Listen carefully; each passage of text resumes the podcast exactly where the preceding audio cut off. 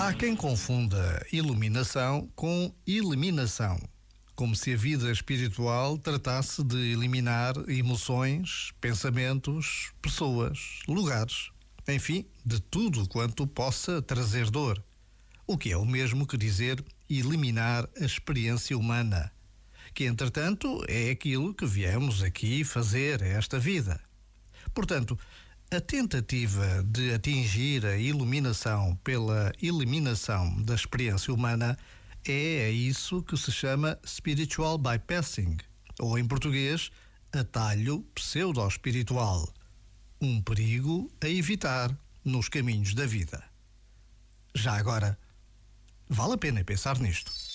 Este momento está disponível em podcast no site e na app.